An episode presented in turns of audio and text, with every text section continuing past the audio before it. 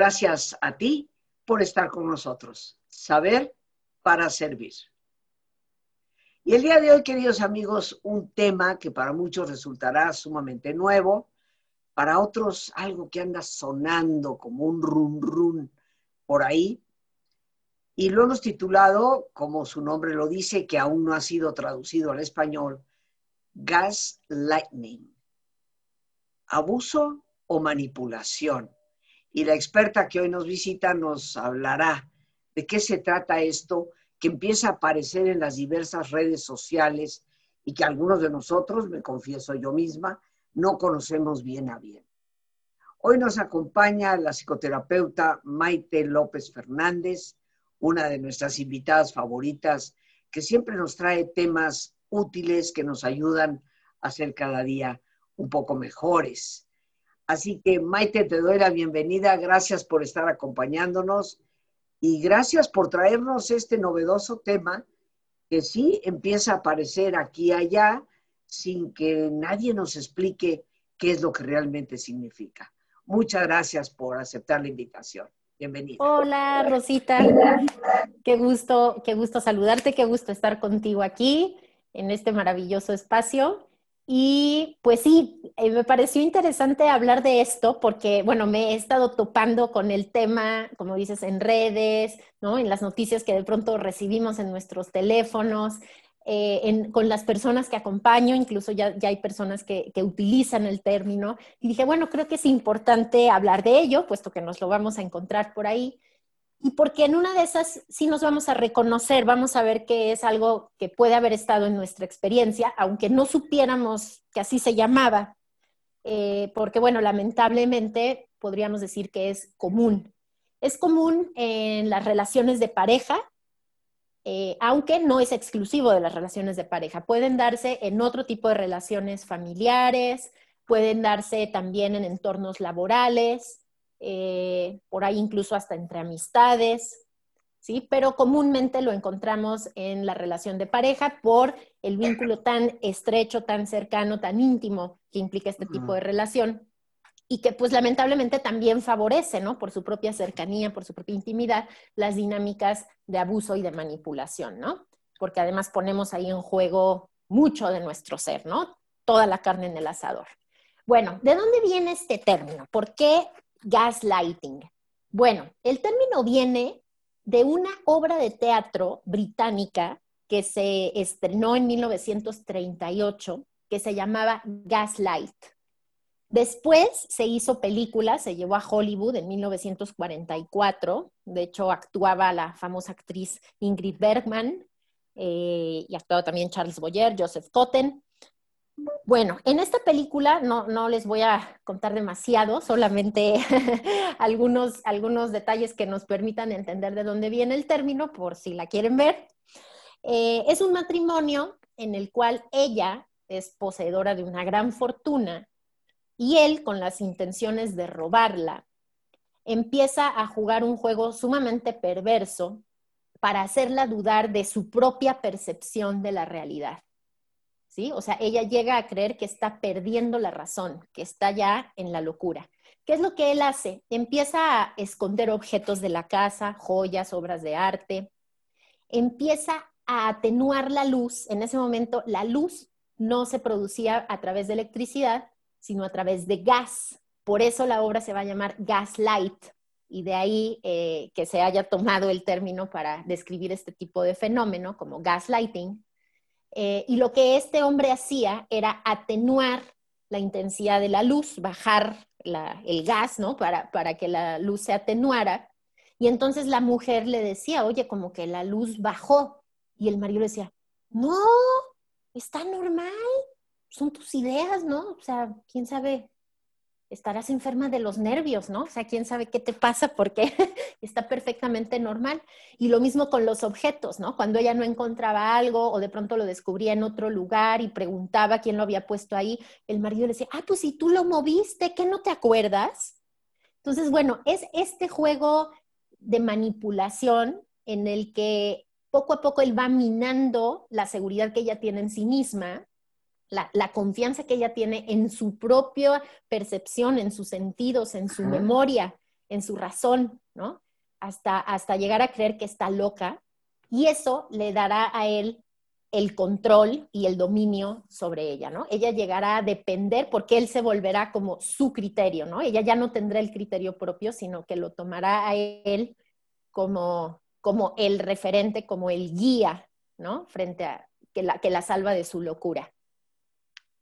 Esta, esta técnica, en realidad vemos que es una técnica que se utiliza entre consciente e inconscientemente por cierto tipo de personalidades, que bueno, en la jerga, ¿no? Este, clínica podríamos decir que son personalidades narcisistas, personalidades sociopáticas, personalidades que tienen una gran necesidad de dominar a los otros por la profunda inseguridad que tienen en sí mismos, ¿sí?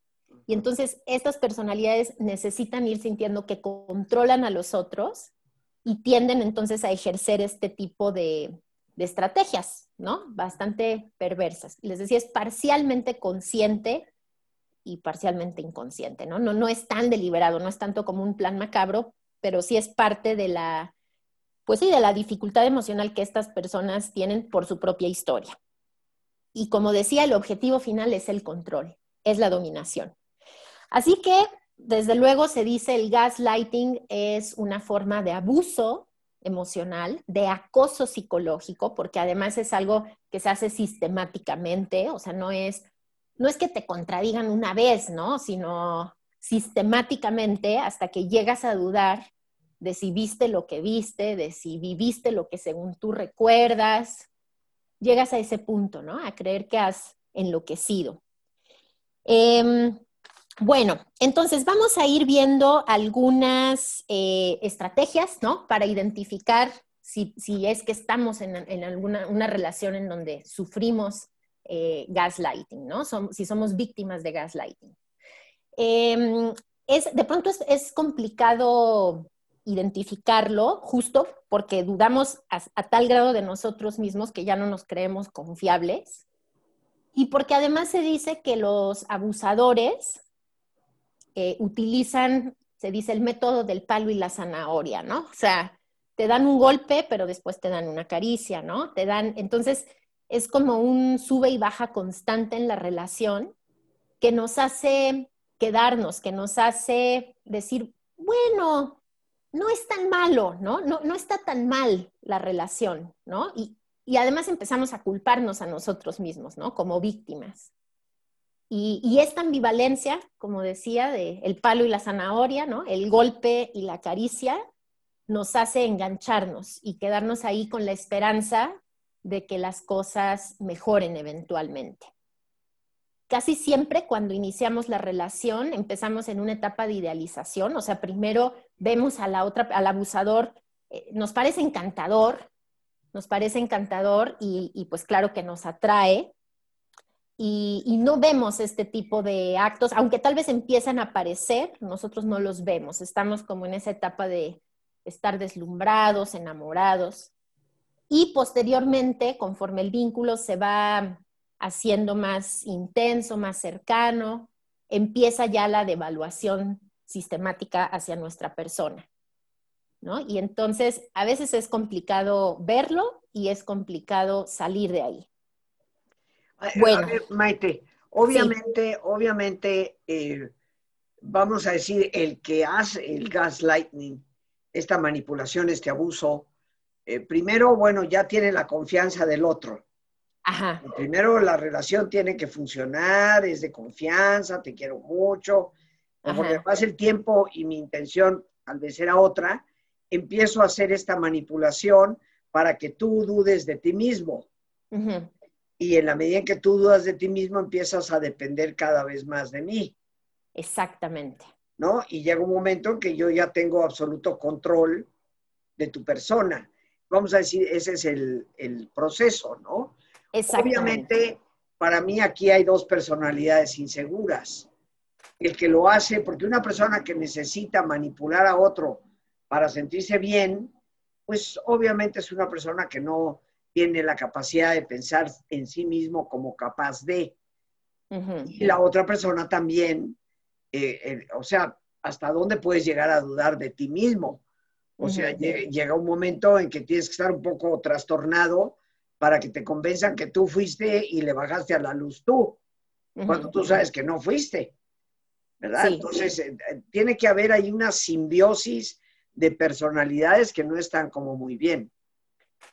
Completamente cierto, así es. Sí, como tal vez en otras ocasiones hemos platicado, ¿no? Sospechen las personas que van por el mundo así como yo soy Juan Camaney, ¿no? O sea, como con esa, esa imagen inflada, ¿no? De, de omnipotencia, de grandiosidad. Sospechen, sospechen porque detrás de eso hay, hay una autoestima muy pequeñita, muy pequeñita, hay muchísimo miedo y muchísima inseguridad.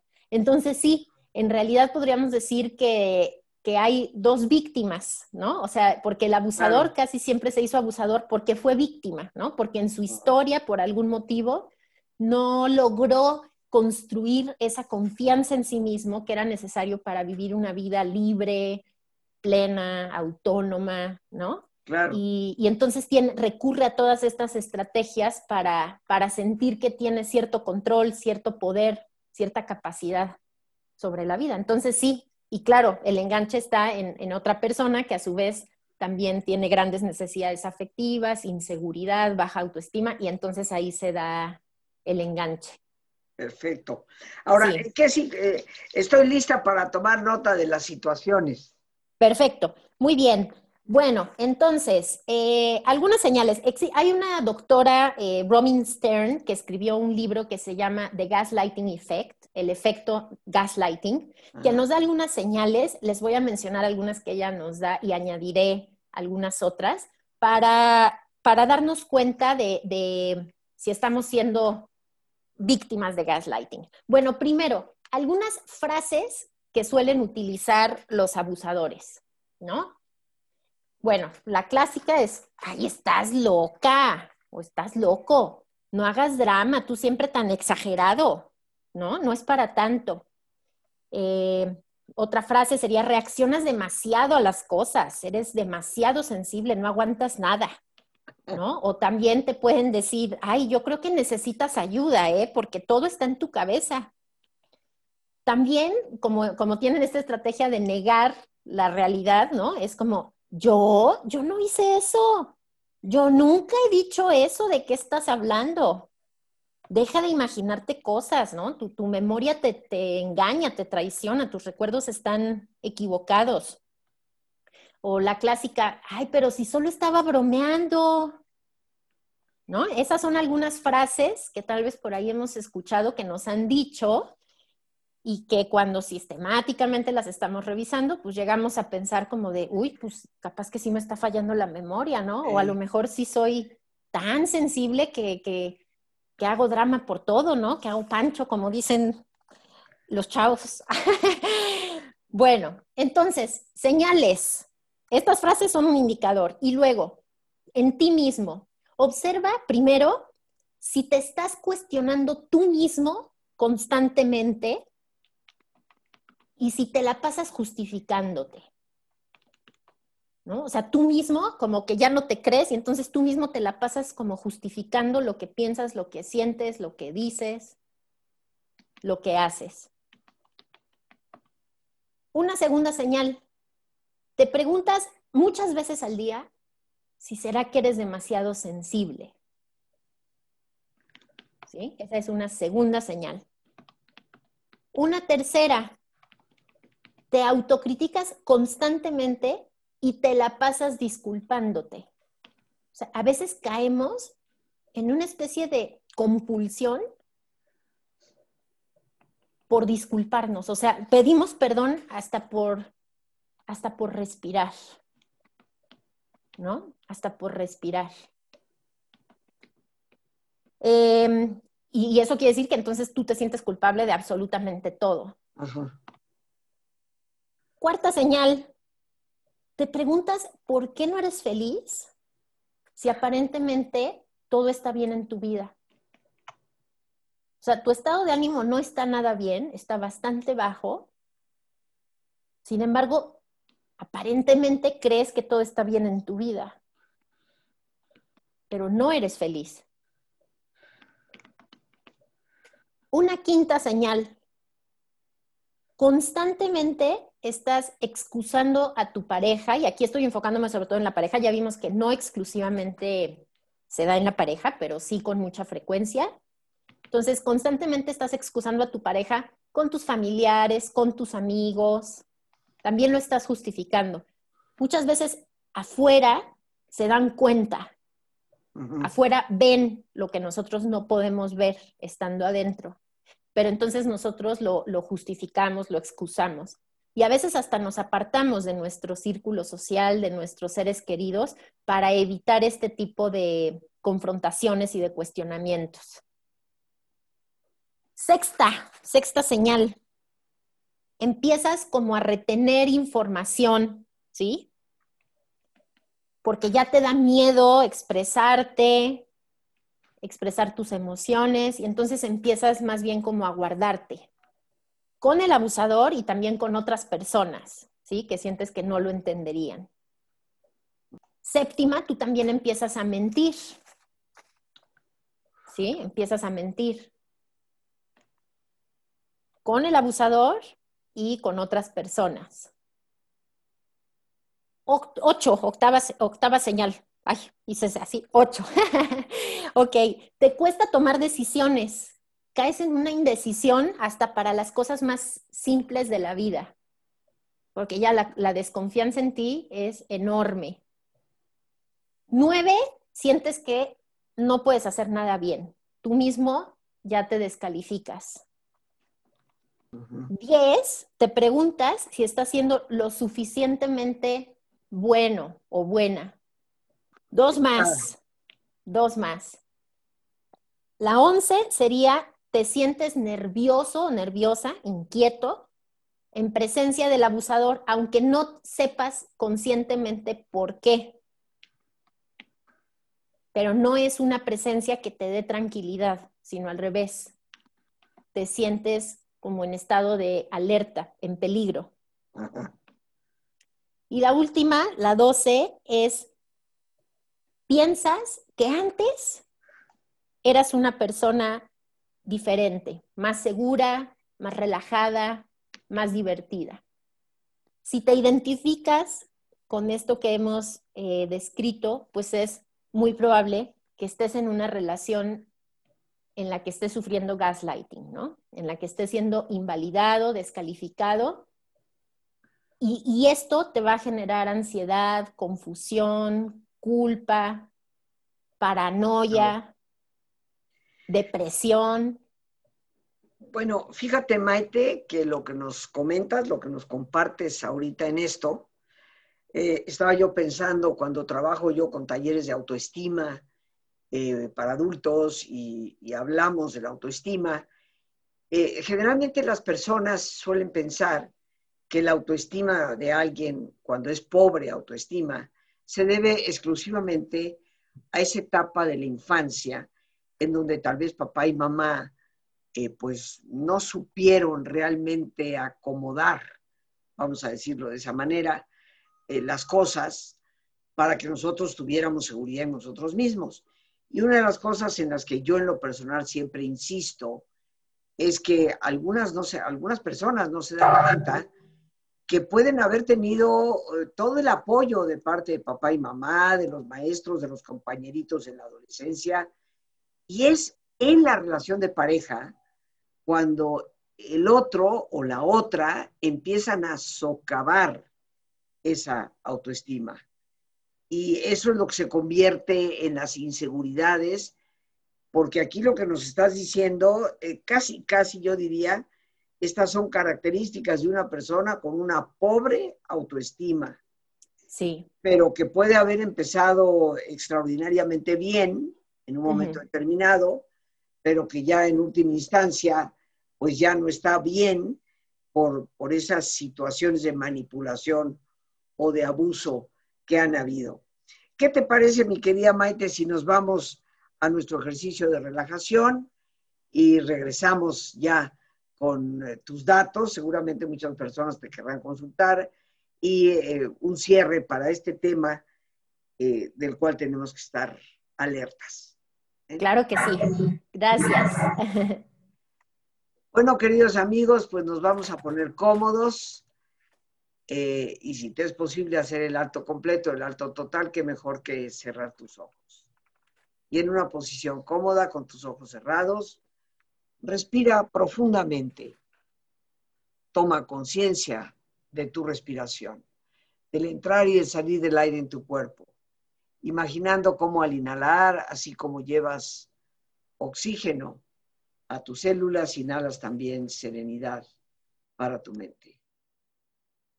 Al exhalar, así como tu cuerpo se libera de toxinas, imagina cómo en ese aire que sale te liberas de todas las tensiones y todas las presiones. Respira profundamente.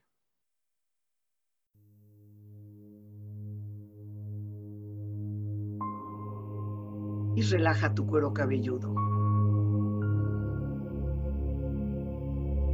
Todos los músculos que cubren tu cabeza.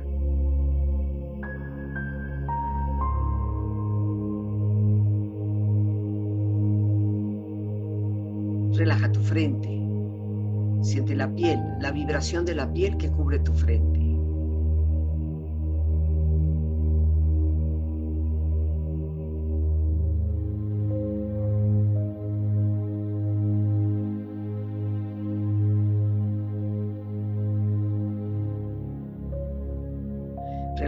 párpados, los tejidos que rodean tus ojos.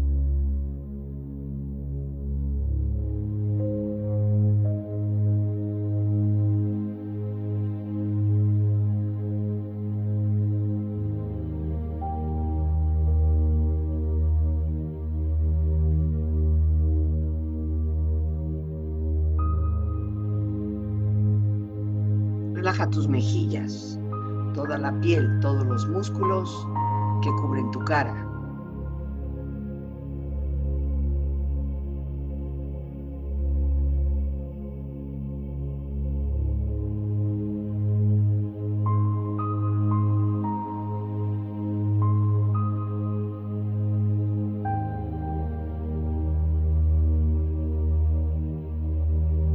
Relaja tu cuello y tu garganta.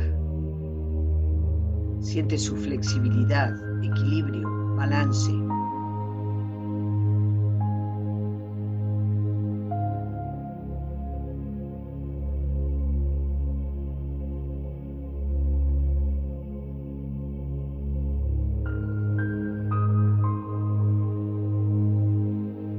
Relaja tus hombros, brazos y manos, así como tu espalda. Siente una agradable sensación que relaja todos los músculos en estas partes de tu cuerpo.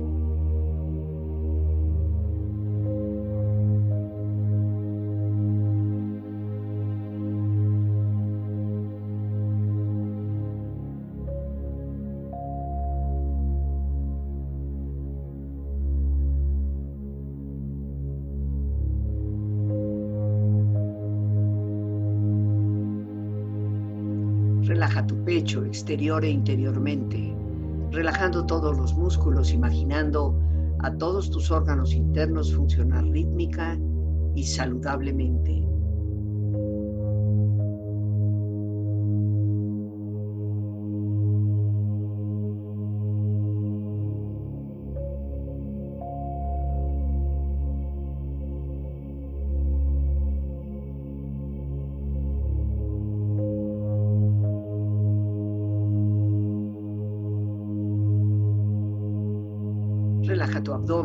Exterior e interiormente, relajando todos los músculos, imaginando a todos tus órganos internos funcionar rítmica y saludablemente.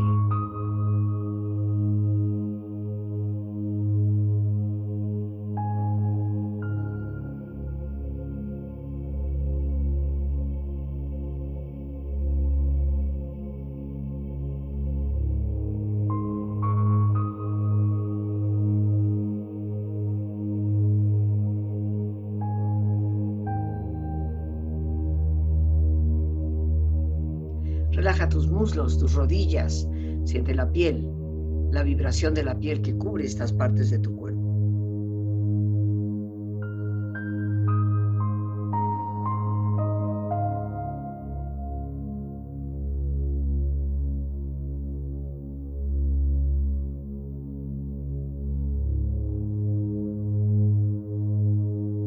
Relaja tus pantorrillas y tus pies.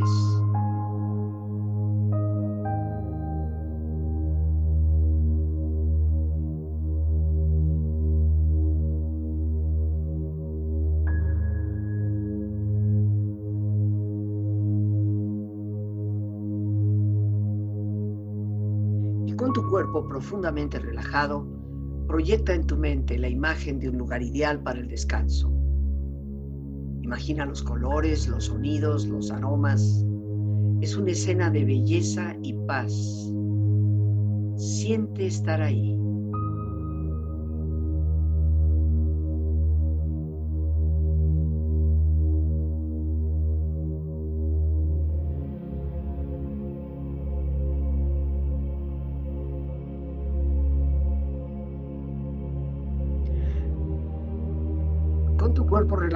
Mente serena, reflexiona. Recuerda que la manipulación no necesariamente es violenta. Puede ser casi exquisitamente sutil.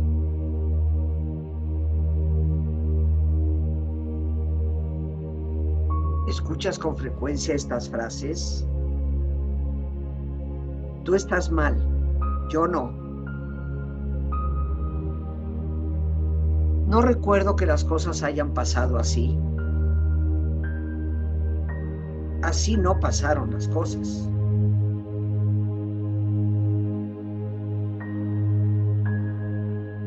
Claro, ahora resulta que yo soy el malo.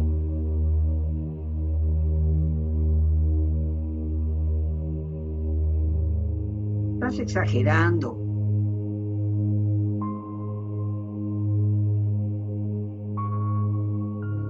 Dices cosas sin sentido.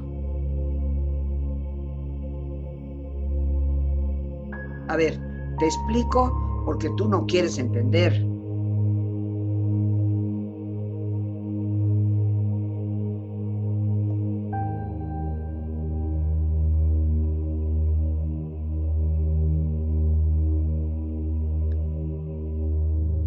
Tu autoestima se fundamenta la confianza que tengas en ti mismo. Reconoce tus errores, pero no permitas que nadie te haga perder ese eje fundamental de confiar en tu propia persona.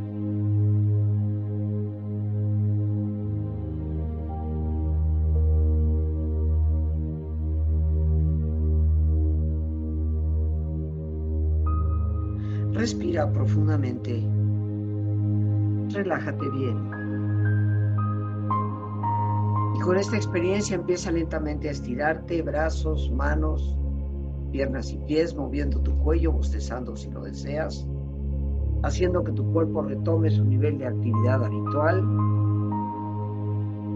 hasta muy lentamente abrir tus ojos ojos abiertos, bien despierto, muy a gusto, bien descansado y en perfecto estado de salud, sintiéndote mejor que antes. Regresamos, queridos amigos, con nuestra gran invitada del día de hoy, la psicoterapeuta Maite López Fernández, que nos está hablando de este tema tan llevado y tan traído actualmente, gas lightning, abuso o manipulación. Mi querida Maite, ya estando aquí contigo, por favor, antes de que se nos acabe el tiempo, danos tus datos. Seguramente habrá personas que deseen contactar contigo. Con todo gusto, estoy a su disposición en el 55 27 24 34 06. Bien, ¿lo repites? aunque creo que Lorena ya lo está poniendo ahí. Claro que sí, 55 27 24 34 06. Muy bien. A través de ese teléfono es que podemos contactarte. Así sea, así, ya sea a través de WhatsApp o por llamada telefónica, eh, podemos estar en comunicación. Perfecto, perfecto. Sí. Eh, ¿Qué tan extenso ya para irnos acercando hacia el cierre?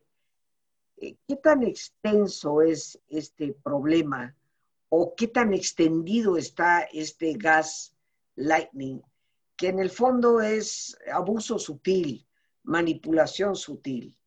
Sí, sí, en estas frases que nos compartías, eh, creo que eh, nos, nos, hiciste darnos cuenta de algo muy importante, ¿no? Que es eso, es la sutileza del abuso, ¿no? Hay, hay otras formas de abuso, pues que dejan marcas, ¿no? O sea, el abuso físico, por ejemplo, muchas veces deja marcas que son visibles eh, para nosotros y para los otros. Este tipo de abuso no es tan evidente, ¿no? Y, a veces lo vivimos muy en privado, porque esto que decíamos que este, este encanto del abusador casi siempre se, muestra hacia los de afuera, ¿no? O sea, lo que es, es, algo que ocurre muy en lo privado, ¿sí? Entre las cuatro paredes donde, donde conviven esas dos personas. No ocurre muchas veces frente a la vista de los demás. Entonces, todo esto contribuye justo a que se refuerce esta idea de, pues es que yo estoy loca, ¿no? O sea, percibo lo que no, porque los de afuera eh, a veces me dicen, pero sí es un encanto, ¿no? Son la pareja perfecta, qué bárbaro. Eh, y no se ve, entonces es muy sutil. Y necesitamos, como tú decías, recuperar la confianza en nosotros mismos.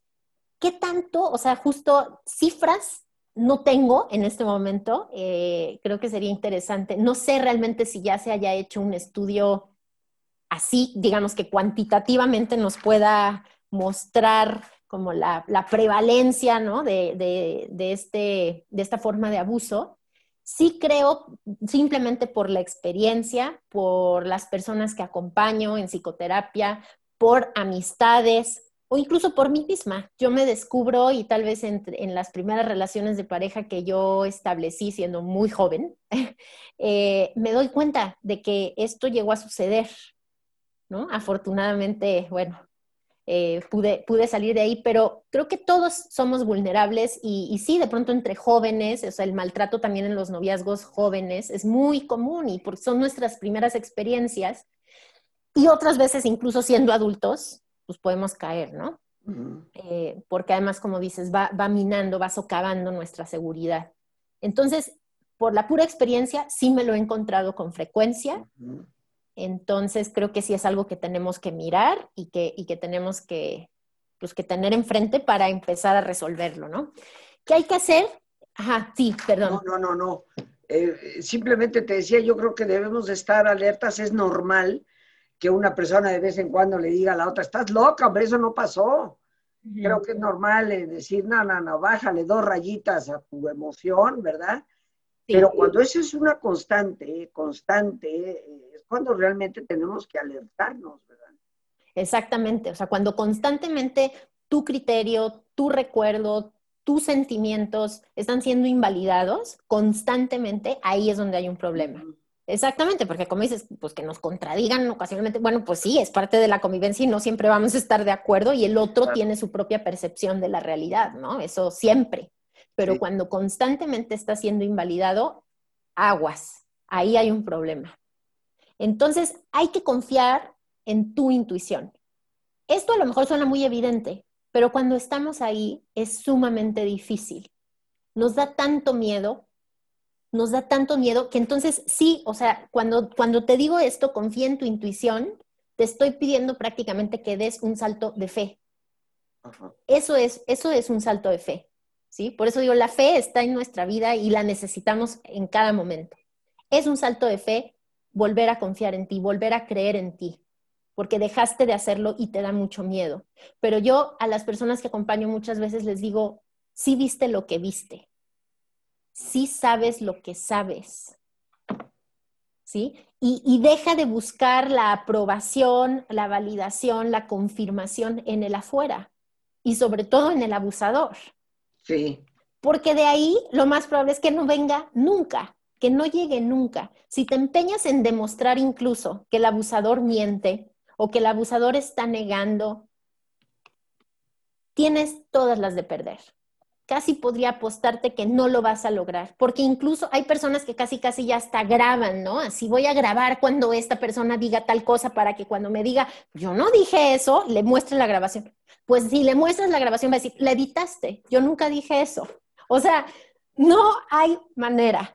No entres en esa batalla porque por ahí no vas a ganar y solo te vas a desgastar, vas a dejar ahí tu vida, tu tiempo, tu energía. Créete, tú créete, no necesitas que el otro lo confirme. Tú sabes lo que sabes, tú viste lo que viste, adelante. Sé consecuente con lo que tú sabes. Recuerda que tú eres soberano sobre tus propios pensamientos y sentimientos, independientemente de, de, la versión que el otro cuente. Tú sientes lo que sientes y si eso a ti te produce tristeza, te produce tristeza. Si frente a eso tú piensas que te gusta, que no te gusta, eso es lo que tú piensas, independientemente de lo que el otro diga, reconozca o haga. Sé consciente, recuerda tus valores. Recuerda cuáles son esos valores que tú quieres llevar a tu vida, que quieres que orienten tu vida y que se hagan realidad en tu manera de vivir.